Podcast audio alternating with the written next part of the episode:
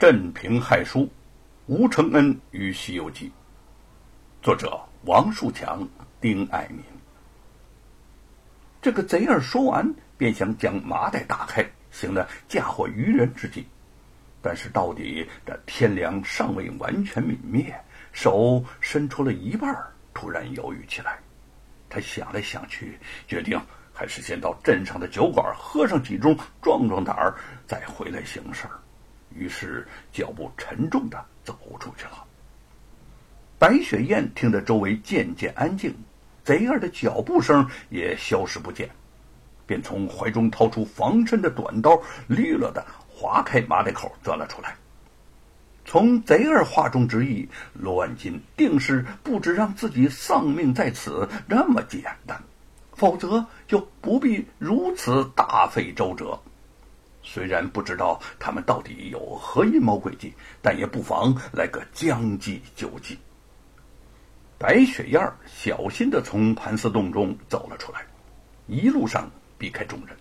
好在这时天色已经全黑，盘丝洞附近更无人迹，他顺顺利利的便回到了镇中，来到了贼儿的家门前。贼儿夜晚未归，其妻陈氏正开了院门向外张望。白雪燕从旁掩过来，还没等他开口询问，已经一拳将其打昏，将陈氏拖拖拽拽背到盘丝洞里。他临走时划开的绳索和麻袋仍照原样散在地上，显然这个贼儿尚未回来。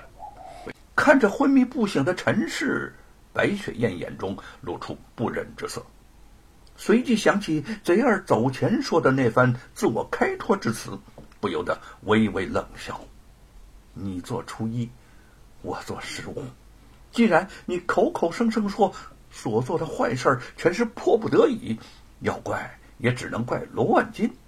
那今天这回事你也去找罗万金吧。”白雪燕把陈氏原样装进了麻袋，扎好袋口，迅即走出了山洞。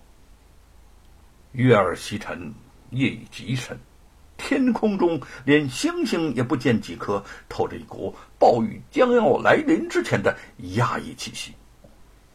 贼儿在小酒馆中喝得有了七八分醉意，醉醺醺的朝盘丝洞而来。他脚步不稳，洞口有多山石，一个趔趄，绊倒在地，啪的那么一声，火把顿时也都熄灭了。从洞中传来了一阵阴冷寒意，贼儿不禁害怕起来。他摸摸索索的走到了马的跟前儿解开袋口，将袋子里的人拖了出来。那个人是一动不动。贼儿是三下两下就扯掉了他的身上的衣服，便像后面有鬼追似的逃了出去。贼儿回到罗家，见和他一起出去的家丁都未回来，一打听才知道，原来是被老爷派去找吴承恩了。贼儿莫名其妙的，竟有些不安。前些天雨水频频，吴家染线铺很久没有修容过，屋顶也渗进了雨水。叶云和玉凤都去铺子里看着工匠们修整屋顶，只留了吴承恩一个人在家。忽然，一个陌生男人在门口喊道：“吴公子，吴公子！”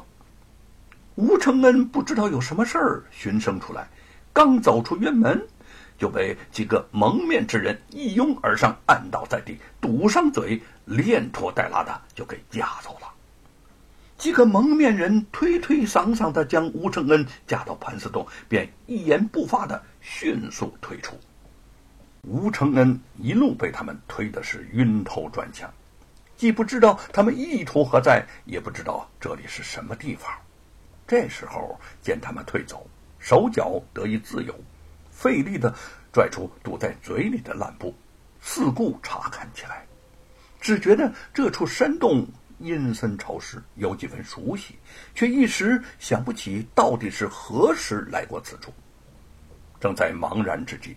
一伙人手持火把冲进洞里，吴承恩凝目望去，为首的竟是罗万金和贼二，一时间恍然大悟，自己似乎又落到了罗万金的圈套之中。你想干什么？到了这种时候，吴承恩反倒冷静下来。罗万金得意了，冷笑一阵。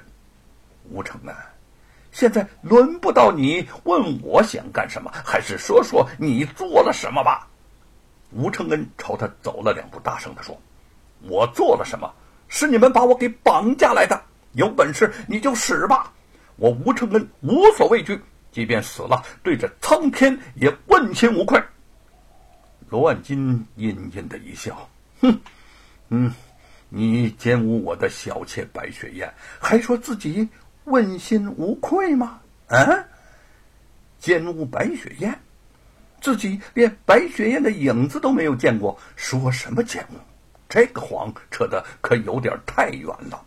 吴承恩念及此处，忍不住嘲讽的大笑起来。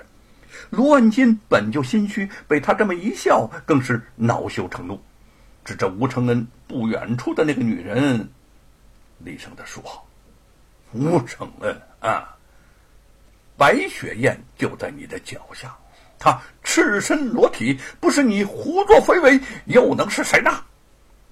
吴承恩低下头，这才看见一个女人披头散发，俯卧在地，身上是一丝不挂。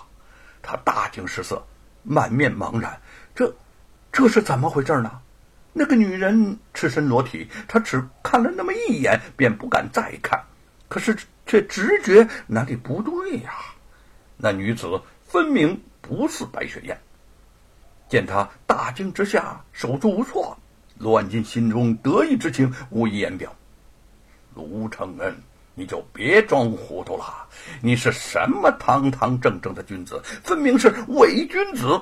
你趁着夜晚奸污我的小妾，实属罪大恶极。如若不押送官府严惩，实在难以平息民愤。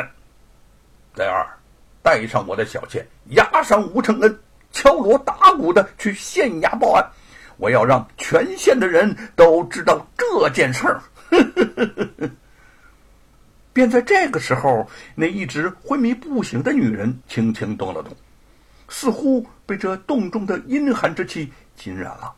她先是瑟缩了一下，然后缓缓睁开了眼睛。突然看到面前站着这么多男人，他也吓了一大跳。最后的目光却直直落到了贼儿身上。洞中昏暗，那个女人所在的地方更是模糊不清。贼儿初时尚未意识到她不是白雪燕，见她直勾勾的看着自己，不由得又多看了两眼。这仔细一看，他顿时就吓了一大跳。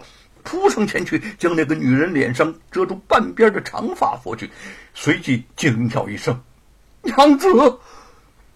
这一声出来，不但吴承恩怔住，罗万金也愣住了。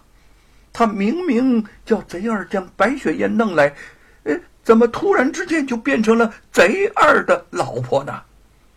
贼二手足无措的扑到了陈氏的身上，眼泪。大滴大滴的涌了出来。他虽然无恶不作，但夫妻情分一直很深。贼儿自认可以对不起天下之人，但万万不会对不起这个曾与自己患难与共的妻子。他最大的愿望便是能跟着罗万金混的是荣华富贵，让陈氏过上好日子。谁料自己坏事做尽，一夜之间横祸飞来，白雪燕没害成，陈氏却成了替死鬼。突然间想起陈氏尚一丝不挂，慌忙就将扔在一旁的衣服胡乱的给他盖在身上。那个时候，陈氏已完全醒转，猛然间看见自己衣不蔽体，被众多男人围观，不由得惊恐万分。贼儿生怕罗万金将他当白雪燕处理，急迫的冲着罗万金就高喊：“老爷，老爷，错了，错了！这是我的娘子，不，不是白雪燕。”